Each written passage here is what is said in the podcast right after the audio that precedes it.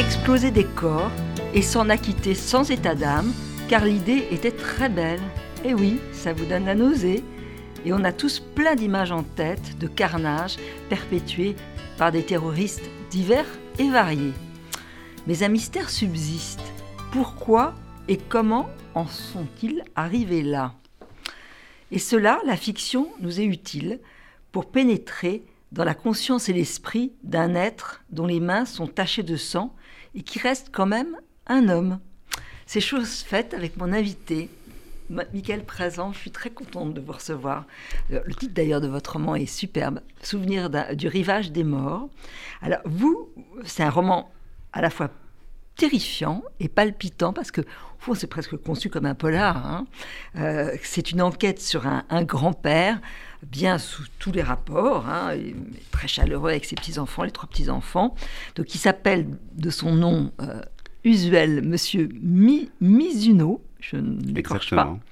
Et au fond, il a commis des crimes abominables au nom de l'armée rouge japonaise. Et ça, on va cheminer avec lui parce qu'on va se rendre compte que c'est un personnage très attachant.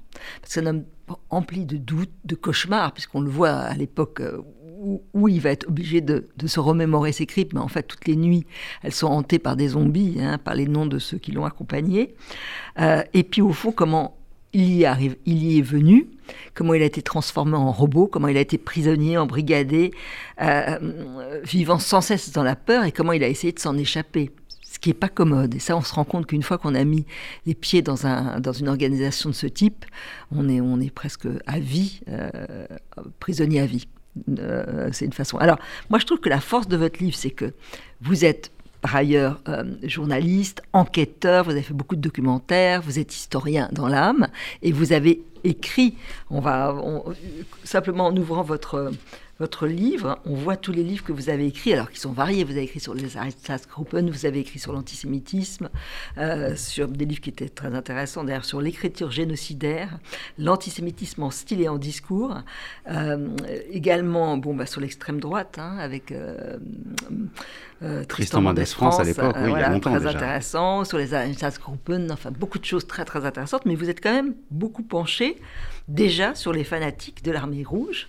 Euh, il y a un essai au seuil, et puis euh, un, livre sur le massacre de Nankin en 37.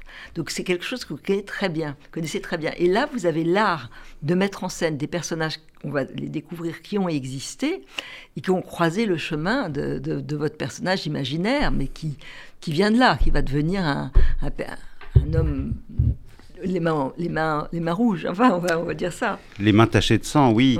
Alors euh, peut-être pour euh, poser un peu mieux les choses pour nos auditeurs, euh, je vais un peu expliquer le, ce que c'est ce roman. On est aujourd'hui à Bangkok. il y a ce grand-père, Monsieur Mizuno, qui accompagne sa belle-fille, la sœur de cette dernière et les, ses, trois, petits-enfants, hmm qui sont des gamins. Et mon récit se passe aujourd'hui sur trois jours dans ce grand hôtel de Bangkok où la famille attend euh, l'arrivée du, fils prodigue. Et euh, dans les couloirs de cet hôtel, ce vieux monsieur croise euh, un Allemand de sa génération et ils mhm. se reconnaissent. Mhm parce que, et c'est là euh, que se met en route la mécanique euh, du souvenir, qui ressurgit, qu'il avait essayé toute sa vie, d'après en tout cas, de laisser derrière lui. Et ces souvenirs, effectivement, c'est celui d'un ancien radical de l'armée rouge japonaise. Et à partir de là, effectivement, on va euh, traverser ces souvenirs remplis de sang et d'horreur.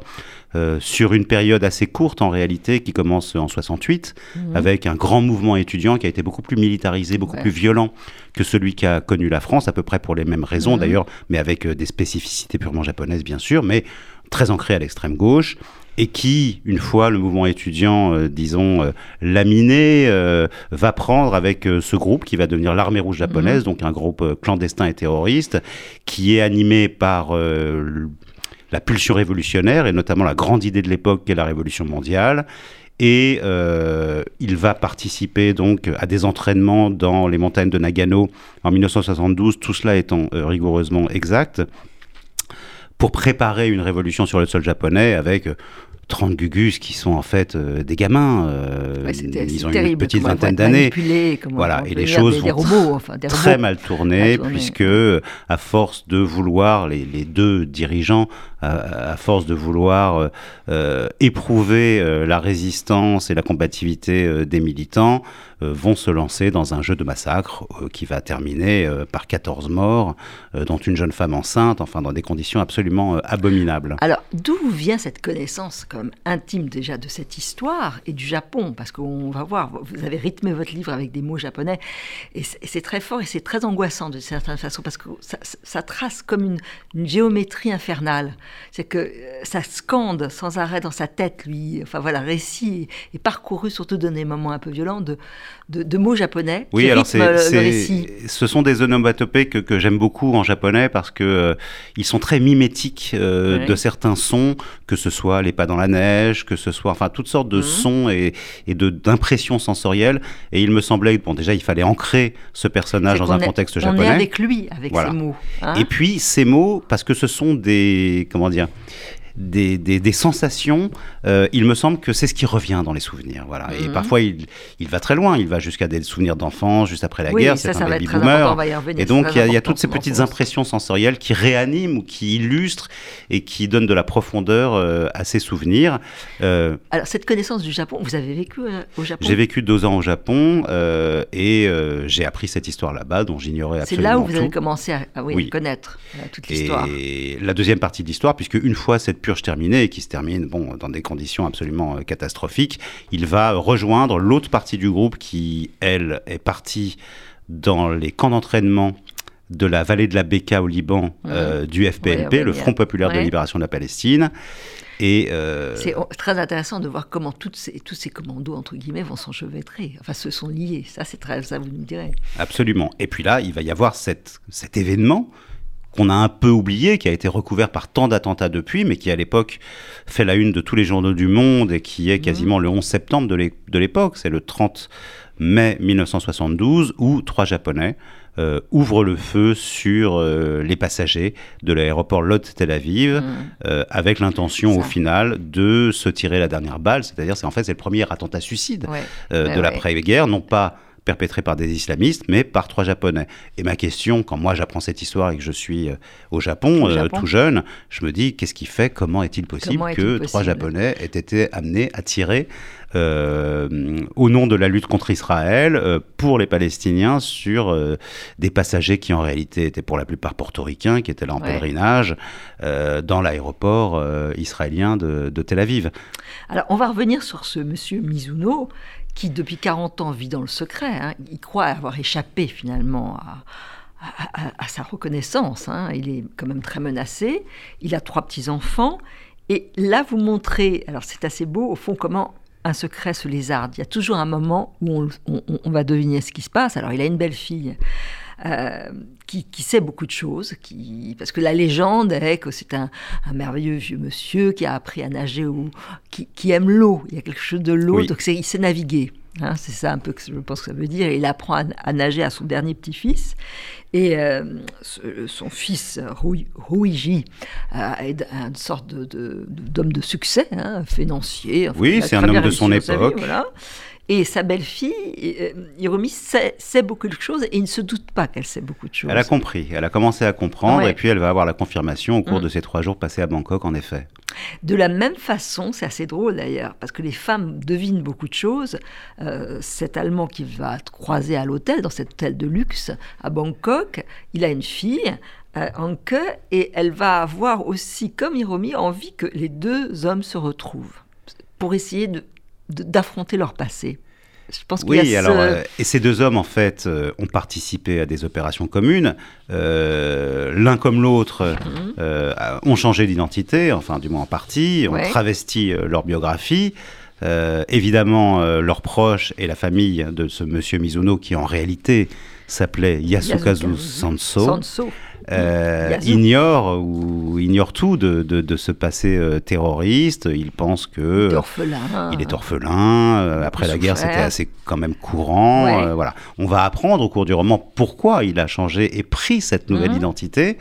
évidemment, il s'agissait aussi de, de, fuir ses anciens camarades.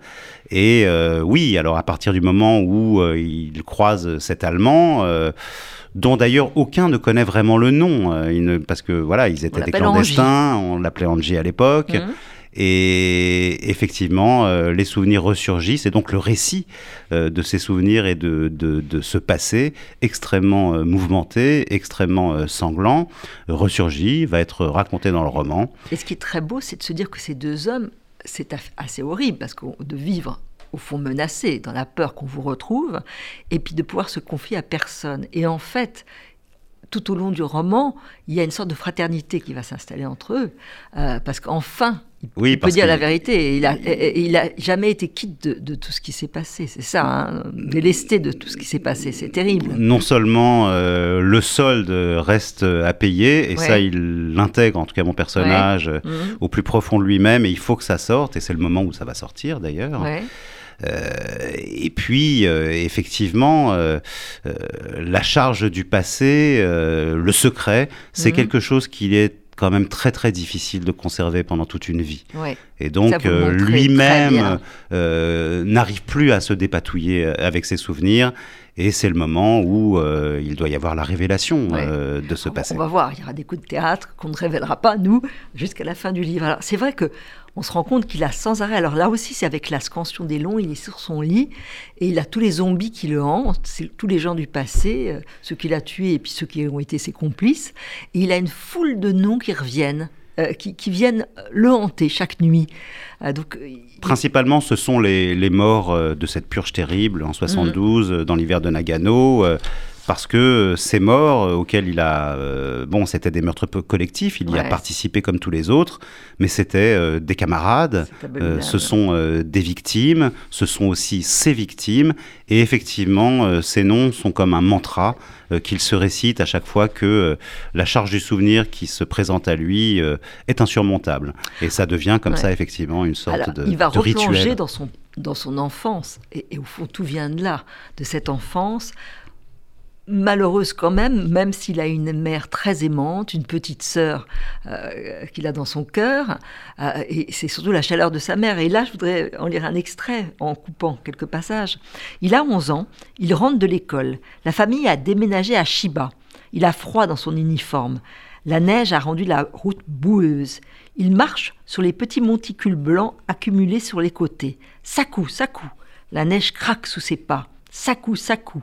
Il monte les marches de l'immeuble 4 à 4. Un cube de béton posé au milieu des terrains vagues, avec des escaliers, des galeries extérieures. Tonton Il y a des chantiers de construction partout et autour. Tonton C'était un joli quartier avant-guerre, a dit papa. Tonton Les bombardements du 6 juillet 45 l'ont dévasté. Il est pressé, retrouver maman, la chaleur du poêle à charbon, au casane, au casane. Elle ouvre la porte et lui sourit. Je vais un peu plus loin. Au salon, maman a allumé la radio. Les militaires américains ont violé une adolescente près de la base de Kinawa. Les, cheminées, les cheminots de Niigata sont entrés en grève. L'insurrection en Hongrie n'en finit pas de provoquer des remous au sein du Parti communiste japonais. Les étudiants reconstituent illégalement la Zenga Koran. Et je continue. Donc c'est un pays en crise qui vit l'humiliation.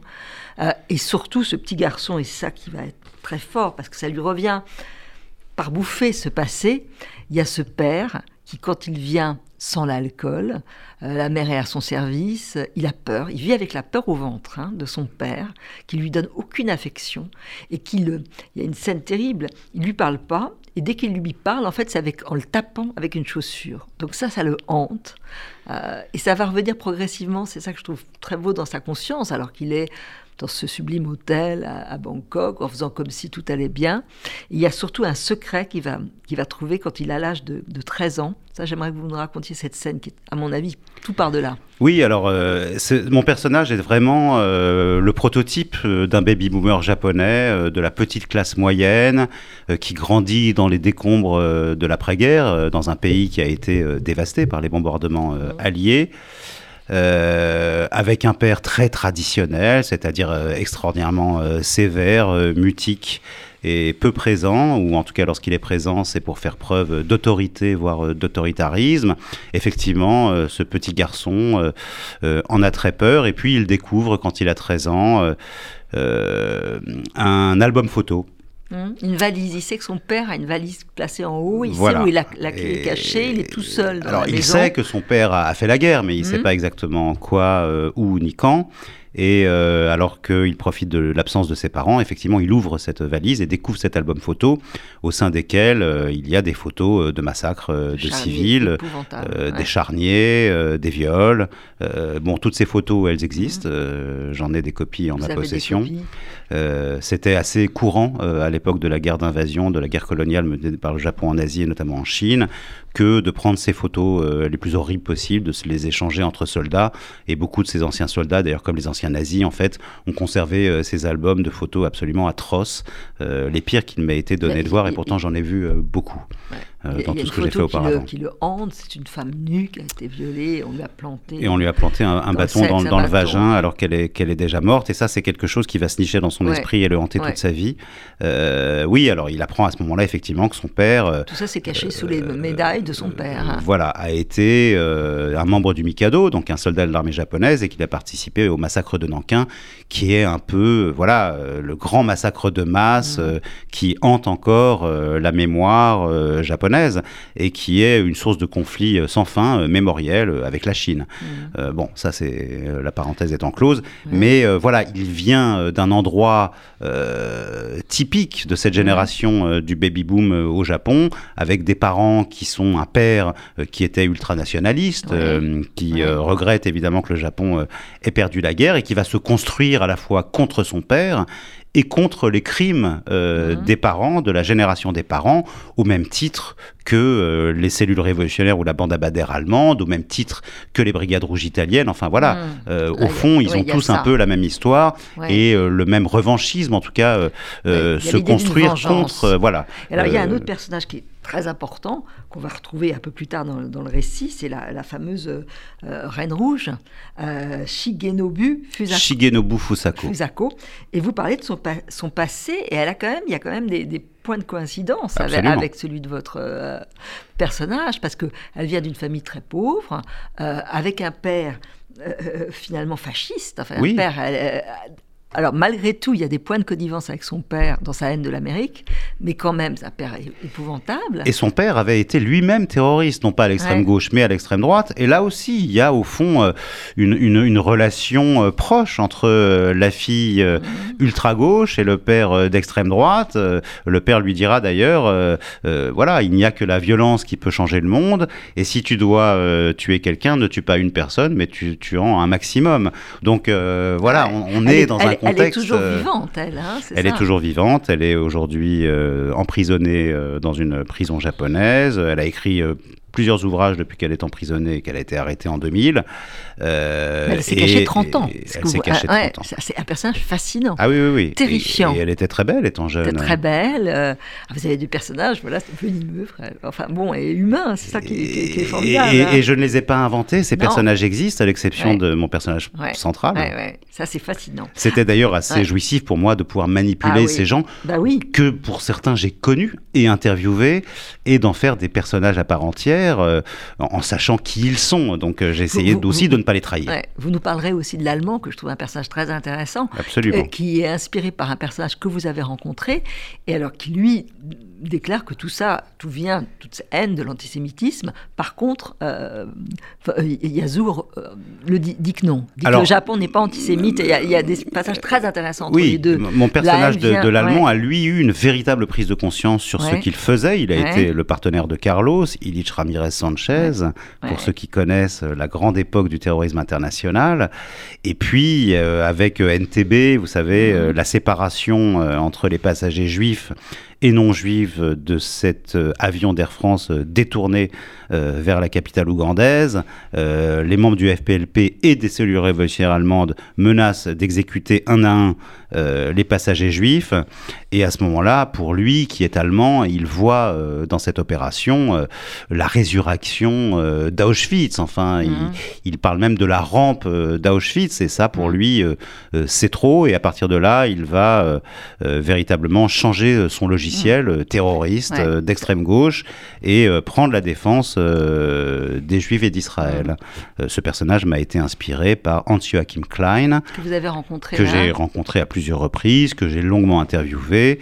Et d'ailleurs, un certain nombre de phrases qu'il prononce au cours du dialogue conflictuel mhm. qu'il a avec mon personnage japonais aujourd'hui, mhm. Yasu euh, j'ai utilisé un certain nombre de déclarations qu'il m'avait faites Ah, lors c'est des interviews que j'ai eues de lui.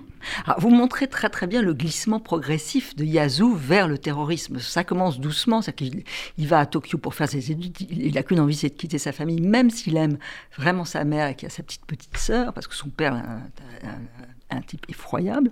Et quand il arrive à Tokyo, il est en sciences politiques, sauf que c'est la grève, que les étudiants sont totale révolte et ça va commencer très fort et il va commencer alors il y a les sacs de jute dans lesquels on met des, des- des cocktails Molotov ça commence comme ça mais ça va avorter donc Et comme Ou- beaucoup, alors ouais. euh, les leaders de ce mouvement étudiant étaient Ouais. tous euh, des grands bourgeois, euh, un peu comme en France, euh, qui Mhm. étaient, euh, disons, dans euh, une université qui est un peu l'équivalent de l'ENA. Euh, et donc, euh, ils ont des familles qui sont des familles riches, politiques, etc. Mais le mouvement étudiant va durer plus d'un an. Et quelqu'un comme mon personnage, qui vient d'une famille de la toute petite classe moyenne, qui a dû interrompre ses études pour entrer dans ce militantisme étudiant, une fois la révolte étudiante terminée, n'a au- voilà, n'a aucun plan B. ouais, il faut quelque chose pour que ça Euh, renaisse voilà. il ne peut pas continuer d'études, enfin, euh, Mhm. il n'a aucun, euh, aucune ressource financière et donc il est évident pour lui qu'il va continuer la lutte, la lutte Mhm. dans la clandestinité et donc rejoindre ce groupe qui va devenir l'armée rouge japonaise. Alors ça, je ne connaissais pas, c'est très intéressant parce que vous, vous parlez de finalement tous ceux qui ont été au- au- autour de, de- du film Pink, enfin de, Oui, voilà. alors ça, c'est, Euh, ça, ça m'a passionné aussi. Ah ouais, et, et un lieu, un petit bar minuscule qui s'appelle le Mazabi où ils se retrouvent. Donc c'est à partir de là que ça va naître, quoi. Dans les années 69. Alors, faut expliquer un ce que c'est que ce mouvement Pink. Ouais. Euh, ce sont des cinéastes qui appartiennent plutôt à la génération qui avait fait la révolte précédente, celle de 1960. Donc, ils ont en gros 10 ans de plus euh, que mes étudiants, mais euh, ce sont de véritables anarchistes, tendance euh, internationaliste et extrême gauche, et qui n'arrivent pas euh, à financer leurs films, et qui font s'adresser à une petite maison de production au Japon qui vient de se créer dans les années 50, qui s'appelle Nikatsu, et dont la vocation est de faire du porno ou des films érotiques. Ouais. Et donc, euh, ces cinéastes japonais, révolutionnaires, qui veulent dynamiter les fondements de la société japonaise, euh, fascistoïdes, etc. Bon, faut pas oublier non plus que le contexte japonais de l'après-guerre est Mhm. compliqué, parce qu'on retrouve, euh, comme un peu en Allemagne, beaucoup de criminels Ouais. de classe A, Ouais, euh, y compris dans des postes importants du gouvernement. Donc, ces cinéastes se rebellent contre la société japonaise en tant que telle, et ils vont aller voir cette maison de production Nikatsu, qui va leur donner carte blanche pour dire absolument ce qu'ils ce qu'ils veulent dans leur film, à condition qu'il y ait une ou deux euh, scènes euh, érotiques ou pornographiques. Ouais, Donc ça mal. va donner euh, des films totalement inclassables, avec une imagerie un peu à la Pasolini, si vous voulez, un peu comme ça, onirique, ultra-violente, où on trouve des apologies du terrorisme, très clairement, où on trouve évidemment une utilisation de la pornographie comme des cocktails Molotov à même de dynamiter la société japonaise. Et effectivement, ces films vont faire des, un scandale inouï au Japon, parce qu'on est dans une société qui est encore extrêmement conservatrice euh, et corsetée. Et c'est ces cinéastes pink, euh, dont certains d'entre eux d'ailleurs euh, sont, sont connus. Euh, le plus connu d'entre eux, je ne le cite pas dans le livre, mais enfin c'est Nagisa Oshima qui a réalisé L'Empire des Signes, par exemple. Ouais. Euh, Ah, et c'est eux qui Mhm. vont, euh, disons, euh, donner l'idée aux leaders de l'armée rouge japonaise que la lutte contre le capitalisme mondial se trouve sur la ligne de front qui sépare l'État d'Israël à ce qu'ils appellent, entre guillemets, la Palestine. Et donc, Mhm. c'est pour faire basculer le capitalisme au niveau mondial qu'ils vont être amenés à rejoindre le Front populaire de libération de la Palestine, qui est le groupe en pointe à l'époque, euh, avec une figure de proue qui est Leila Khaled, qui s'est Ouais. illustrée euh, dans des détournements d'avions, qui d'ailleurs est un personnage présent aussi euh, Ouais. euh, dans mon livre, hein, que j'ai un peu voilà adapté aussi, mais qui est là sous son vrai nom. Et euh, le FPLP, contrairement au Fatah ou à d'autres membres euh, qui composent l'OLP de l'époque, euh, est un groupe marxiste et dirigé par euh, deux chrétiens, Georges Abache et Wadi Ouais. Haddad. Ouais. Donc c'est une forme de marginalité quand même au sein de l'OLP et il y a clairement une concurrence entre Arafat et Arafat, pour voilà. Alors avant, il y a un cran bien au-dessus qui est monstrueux, c'est la fameuse cabane. Vous montrez l'idée de la, guerre d'extermination, la guerre totale, et comment on va en faire des soldats de la mort. Et- il y a des scènes terribles, parce que c'est là d'ailleurs, parce que euh, Yazoo, il va avoir quand même une femme qu'il a aimée, la femme, quand il a refait sa vie dont il a eu un, fils et est devenu grand-père avec ses trois petits-enfants, c'est pas la femme qu'il aimait. Non, elle s'appelle Mieko Toyama. elle était la meilleure amie de Fusako Shigelobu, qui elle est déjà partie dans les camps palestiniens de la Beka. Et d'ailleurs, c'est pas indifférent parce que bon, elle, elle est l'objet de, de, de, alors ça, faut quand même raconter, de se tuer dans des conditions atroces. C'est épouvantable parce que l'idée, il y, a deux monstres quand même, Mori et Nagata, qui ont existé. Oui. Euh, et, tous ont existé. J'ai respecté tout leur. Et c'est l'idée qu'il faut plus rien ressentir. Si on veut devenir un vrai soldat, il faut plus avoir aucune émotion. Donc il faut être capable. Et il faut une obéissance absolue, à tous égards. De faire des autocritiques. Alors il y a des scènes terribles. Il y a le premier Kishindo euh, qui va être tué. Enfin bon, parce qu'on lui demande de raconter des choses épouvantables. Puis ça va aller de crescendo. De, il ne faut pas oublier le contexte qui est euh, pour. Alors effectivement, vous l'avez rappelé, euh, ce groupe est dirigé en fait par deux seconds couteaux qui se sont alliés parce que les fondateurs de l'organisation ont déjà été arrêtés, sont en mhm. prison. Et donc l'une des têtes qui s'appelle Nagata, c'est une toute mhm. Femme, pétrie de complexe, euh, euh, c'est quelqu'un de très difficile. Elle, elle vient d'un univers très maoïste. Et vous savez, le grand truc des maoïstes, c'est l'autocritique. Et donc, à partir du moment où on fait une faute euh, à l'égard du groupe, eh bien, on doit faire son autocritique. Sauf que les membres du groupe ne comprennent pas du tout ce qu'on leur demande. Et l'autocritique ne convient jamais aux dirigeants qui, du coup, les font passer par la bastonnade jusqu'à la mort, en fait. Et ça, c'est voilà, c'est ça commence l'air de rien euh, et puis à partir du premier mort, eh bien, on ne peut plus arrêter la machine. Et, euh, les ça, morts vous montrez très très bien le fanatisme. Qu'est-ce que ça peut être? À partir de là où il n'y a plus de frein du tout. Il n'y a plus de frein, on entre dans un autre monde et puis on perd son humanité. Ouais. Et, donc Mieko, que, que, que, votre personnage va aimer, elle va être amenée à faire des choses abominables contre son gré, parce qu'elle est jolie, elle est coquette, donc c'est une déviance par rapport à la doctrine d'être coquette. Oui, et Nagata ne supporte pas la coquetterie. Euh, déjà, elle-même n'était pas très jolie, donc il y avait sans doute une forme de jalousie euh, à l'égard de, de, cette jeune femme, Toyama. Et on, va lui force, la forcer à creuser la tombe d'une femme qui, qui, est, déjà morte qu'elle aimait, qui était une de ses amies, et elle signe son arrêt de mort. Là, ça va être terrible parce qu'après, elle va se tuer elle-même. Oui, elle est obligée euh, de se donner des coups de poing à la figure jusqu'à ce que mort s'en suive. Et là, on, a, retrouvé, on, a retrouvé des, des, éléments sur toutes ces, tous ces meurtres abominables autoproclamés. c'est hélas une reconstitution extrêmement précise et sourcilleuse de ce qui s'est passé. Il y a eu beaucoup de témoignages, effectivement, et il y a eu euh, euh, un film euh, superbe de Koji Wakamatsu qui était un peu le mhm. pape en tant que producteur et réalisateur du groupe dont je parlais tout à l'heure, les cinéastes Pink. Et euh, il y a quelques années, il est, décédé aujourd'hui, je l'ai de nombreuses fois interviewé, il a fini par faire un film très précis aussi de fiction, ou à moitié de fiction, sur euh, cet épisode euh, des chalets de, des cabanes de montagne de, Nagano. voilà. Et puis plusieurs rescapés, notamment un Sakaguchi qui était le petit ami à l'époque de la dirigeante euh, Nagata qui ordonne ses séances de torture et ses exécutions, a témoigné, ainsi que Yoshino qui a aussi témoigné dans des lettres, qui a raconté très précisément comment les choses s'étaient déroulées. ce dit Yoshino et Sakaguchi sont toujours en prison, ils sont condamnés à mort, ça fait 40 ans qu'ils attendent leur exécution dans le couloir de la mort. Et Yoshino est le cas le plus invraisemblable parce que euh, c'est vraiment euh, l'assassin en chef du groupe. Il participe euh, activement à tous les assassinats, y compris à celui de sa femme qu'il aimait et qui était enceinte de 8 mois. On a le souffle coupé quand même quand on dit ça. Oui, on a des, des, des maris qui, qui, tuent leurs femmes qu'ils aiment, on a des frères qui tuent leurs grands frères qu'ils adorent. Enfin, on est dans un espace quasiment mythologique. Enfin, c'est mmh. invraisemblable ce qui s'est mmh. passé dans, dans ces chalets. Alors, bon, Yazoo va pouvoir partir à Beyrouth.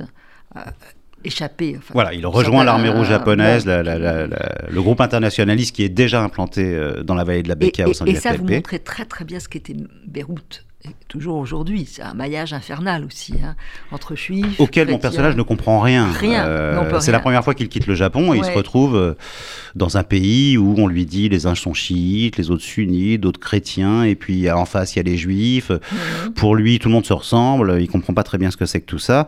Et c'est ça aussi, c'est comment. Enfin, c'est une cette époque du terrorisme international, au fond, c'est un préalable à la mondialisation qu'on connaît aujourd'hui. Et évidemment, c'est un choc de culture, parce que c'est des gens qui se retrouvent dans des univers auxquels, en fait, ils ne comprennent pas grand-chose. Là, il y a une scène aussi, il y a, un, un quand il est à Beyrouth, qui le regarde, qui regarde le japonais, puis il le regarde, il sourit. Euh, Il ajoute qu'il aime bien les Japonais. Il dit qu'ils ont fait le bon choix pendant la guerre. Il admire Hitler depuis toujours, un homme extraordinaire, un meneur d'hommes. Le Fedaïn regrette qu'Hitler n'ait pas pu finir d'exterminer tous les juifs. Il le regarde et il sourit. Alors cet antisémitisme euh, qui est un peu tabou, euh, qui traverse euh, les mouvements euh, terroristes euh, de libération euh, palestiniens, euh, c'est assez documenté et euh, ce que je raconte, cet épisode que vous venez euh, de lire, euh, Hans-Joachim Klein l'avait déjà raconté euh, en partie dans un livre qui s'appelle La mort mercenaire, qu'il a, qu'il a écrit euh, après son aventure au sein euh, du FPLP et son partenariat avec Carlos. Et puis, c'est un épisode qu'il m'a raconté quand je, quand je l'ai interviewé aussi. Donc, évidemment, je l'ai Ouais. reproduit Ah ici. oui, ça je comprends. Et alors c'est terrible parce que il, il- se pense qu'il commence à sentir qu'il est totalement embrigadé, qu'il peut pas encore échapper. Mais il, il- bon, alors c'est drôle avec vous. Il apprend à tirer à la Kalachnikov. Da, da, da, da, da. Il rampe dans le sable, dans la boue. Il escalade les obstacles. Waouh, waouh, sur les cris. Waouh, waouh, sous les balles tirées à terre. Ban, montrer à la dirigeante qu'il est à la hauteur. Ban, lui prouver son sens de l'effort et du sacrifice. Il est complètement inféodé. Euh, et, et- et là, on voit les camps d'entraînement parce qu'ils vont devenir des, des- des bombes, bombes à, à retardement, tous. Ils doivent Absolument. devenir ça. Oui, oui. Et ça, vous montrez qu'il devient un robot. Il le sent d'ailleurs. Il n'a plus il- aucun moyen de professionnel du chaos. Et aussi du sacrifice, c'est ça aussi. Ouais. Et ça va beaucoup influencer les, les Palestiniens et ça va avoir des, Et conséquences aussi- quand même dans la région. Et puis- Mais euh, c'est l'idée aussi que voilà, euh, on se bat pour une cause qui est plus importante que notre vie et on doit être prêt à, à laisser cette vie au nom de, au nom de la cause. Et donc, euh, oui, ils sont prêts à se sacrifier euh, et à mourir euh, pour, au fond, une cause qu'ils ne comprennent pas très bien. Alors, vous reconstituez plusieurs attentats terribles, hein, suicides euh, épouvantables, dont celui en, mai 72 euh, de Rome. Euh, et, là, ce qui est intéressant, c'est que il fait partie de, de- Ils sont trois Japonais, euh, ils doivent surveiller, et il va quand même, dans sa mission, être ébranlé par une femme, qui sera tuée, bien sûr, portoricaine, et qui va en Israël, parce qu'elle folle de l'idée d'aller euh, toucher, enfin, frôler la, la, la- la Terre Sainte. Enfin, voilà. Absolument. Et elle lui parle sans arrêt. Et pour lui, c'est abominable, parce que c'est un retour vers le réel. Oui, et puis surtout, euh, à ce moment-là, il fait encore accomplir sa mission. Alors, il est arrivé par un, un avion euh, différent euh, des trois autres euh, terroristes, euh, et il est retenu euh, par euh, ces portoricains qui essayent de, de- de- de passer la douane. Et donc, il a aussi très peur d'être en retard au rendez-vous du massacre. Et donc, il veut absolument participer euh, à sa mission, qui consiste à une tuerie de masse, en fait.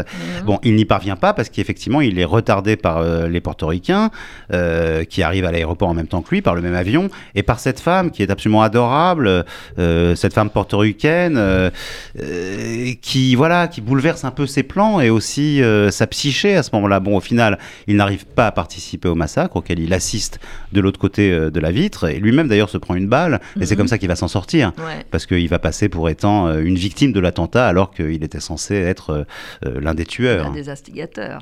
Alors, il y aura une dernière mission que vous reconstituez très très très bien, puisqu'il y a une colonie israélienne à la frontière du Liban, et euh, il est chargé avec son ami allemand, c'est là où euh, ils ont eu quand même beaucoup. C'est là qu'ils font le premier partenariat, le premier partenariat, NJ, euh, d'être en fait ceux qui vont euh, exfiltrer les combattants. Exactement. Et, et- et là, il y a, bon, tout va foirer, on va dire ça vulgairement, et il y a surtout un général israélien qui est absolument génial. Alors là, il faut que nos auditeurs lisent ce dialogue, parce que l- il est, il est d'une intelligence inouïe. Et lui, il est comme un gamin.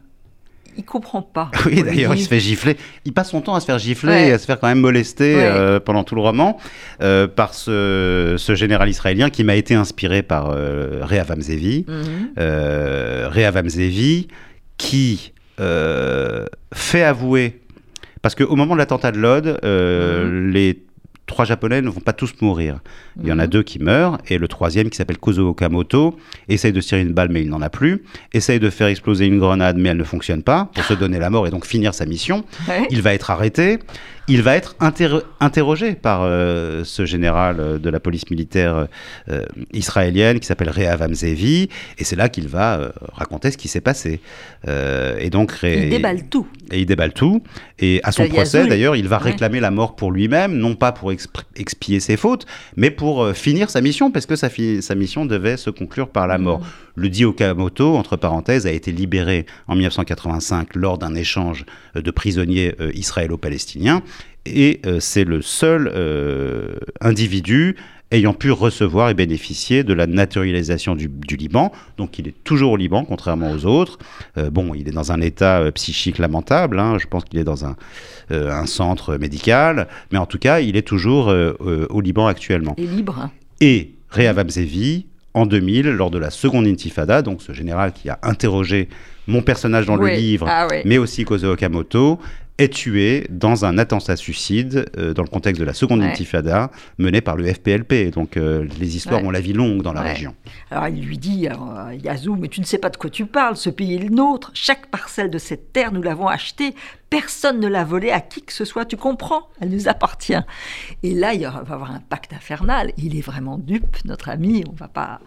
on lui dit, il peut partir, ce qui est déjà pas mal, et l'Allemand va pouvoir partir dans de drôles oui, alors ce qu'on a oublié effectivement, ah c'est qu'à l'époque, tout le monde se repasse la patate chaude du terrorisme international. À la fois pour des raisons géopolitiques, c'est que c'est compliqué de les retenir, c'est compliqué de les incarcérer, parce que, évidemment, il y a des alliés, on est dans le contexte de la guerre froide, donc le Japon, l'Allemagne sont les alliés euh, euh, du camp occidental mhm. et donc d'Israël, donc euh, tout le monde se refile la patate chaude, c'est-à-dire que ces gens passent leur temps à se faire expulser des mhm. pays où ils ont commis mhm. des crimes, et mon personnage va se faire expulser vers Paris. Alors là, c'est totalement palpitant, il y a beaucoup de choses qu'on ne va pas révéler, parce qu'il ne faut pas les révéler, on va prendre beaucoup de choses mais il est quand même le dupe, d'une certaine façon. Oui, et puis euh, au cours des dernières années, il est devenu quand même un soldat aguerri, et je crois qu'il pêche aussi par un trop plein de confiance en lui à ce moment-là. Il veut fuir quand même. Mais à il partir veut fuir, de là, il veut quitter l'organisation. C'est surtout en arrivant à Paris qu'il prend conscience, parce que quand il arrive à Paris, eh bien, il arrive dans un contexte qui est parfaitement authentique et que je raconte par le menu dans le roman, où l'armée rouge japonaise a organisé un réseau euh, principalement à Paris, mais qui projette des attentats euh, dans toute l'Europe. Mhm. Et à ce moment-là, lui qui a déjà un trop-plein euh, de sang euh, et de violence se retrouve à nouveau dans un contexte où il va devoir participer à des attentats mhm. et c'est là où il commence à avoir cette révélation et où il commence à se dire il faut que, il faut que je me sorte de là. Il faut que je me sorte. Et d'ailleurs l'allemand, l'ami allemand, fait comprendre aussi qu'avant de quitter l'organisation, il a fui. Il y a un moment où il n'a pas d'argent. Euh, il va se retrouver dans, lui, je ne sais plus dans quel pays. Il n'est plus, pas, pas en France. lui, il est expulsé, il est expulsé vers les Pays-Bas. Il va rejoindre il va être obligé de rejoindre parce que n'ayant pas d'argent, pas de famille, tout ça. Enfin, la, la clandestinité, c'est compliqué. On y arrive Et c'est cher. Et donc là, on est quand même ligoté d'une certaine façon. Pour partir, c'est pas facile. Exactement. Comme la prostitution, au fond, d'une certaine façon. Et ça, vous le montrez très bien. Alors, il est contraint de faire des bases besognes alors qu'il ne veut plus. Comme je l'ai dit tout à l'heure, il n'y a pas de plan B. Sauf que là, mhm. il lui en faut un absolument parce que, effectivement, ce, là où il met les pieds euh, à Paris euh, va encore une fois conduire au drame. Et, Paris, c'est passionnant parce que là, on voit que les terroristes sont davantage des intellectuels. Donc c'est très, très amusant la description de Paris. Puis on se souvient de choses horribles. C'est le drugstore, la du drugstore. Alors effectivement, euh, je voulais aussi, par ce passage parisien, donner à comprendre qu'est-ce que c'est que cet attentat du, du, drugstore Saint-Germain mhm. en 74. Carlos. Ah balance une grenade qui va faire beaucoup de morts euh, et c'est un événement marquant en France et, à Paris notamment. Et voilà, je pense qu'on n'a pas bien compris le sens de mmh. cet attentat. Et j'essaie de raconter tout ça ah très bien, parce qu'effectivement, euh, il faut bien comprendre qu'à ce moment-là, l'armée rouge japonaise a pris en otage euh, l'ambassadeur de France et l'ambassade entière de France à La Haye, aux Pays-Bas, mmh. détient pendant plus d'une semaine euh, l'ambassadeur Jacques Senard et tout le personnel euh, de l'ambassade et fait pression sur le gouvernement français pour payer une rançon, etc., euh, fournir des avions mhm. qui les ramèneront au Yémen, etc. Et évidemment, le gouvernement français de l'époque, Premier ministre Jacques Chirac, refuse de payer la rançon. Et Carlos, qui devait conduire le commando de la haie qui a pris en otage l'ambassade arrivé trop tard euh, sur place. Mhm.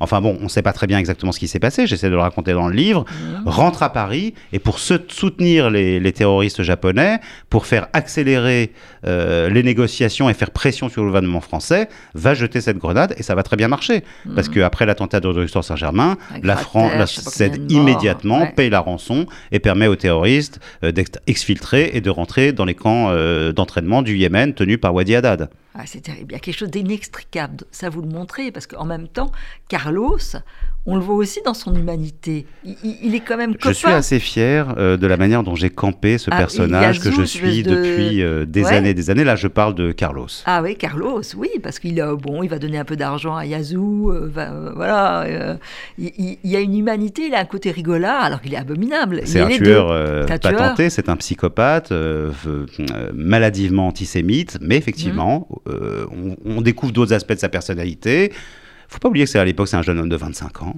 mhm. euh, extrêmement éduqué, qui parle un nombre de langues incroyable, d'une intelligence et d'une vivacité d'esprit euh, incroyable, mhm. mais ça n'en est pas moins euh, un psychopathe, un tueur pathologique. voilà, c'est et j'ai essayé de restituer ce, ce, ce, personnage qui est, aussi un jouisseur et habité par une espèce de virilité dévorante.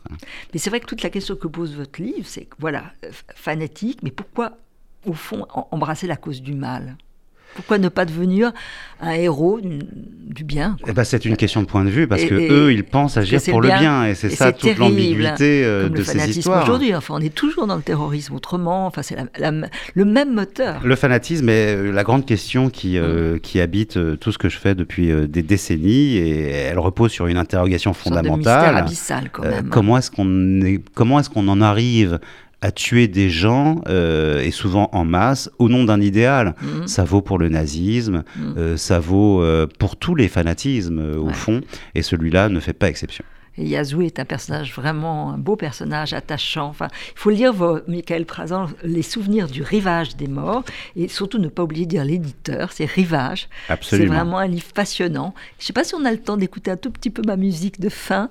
Alors là, c'est un autre continent, c'est le Vietnam. Et je oh, ben le Vietnam joue un rôle important dans mon livre aussi, parce que la révolte étudiante euh, est pour beaucoup, beaucoup. Euh, impulsée par la guerre du Vietnam. Je laisse Daniel faire, s'il peut.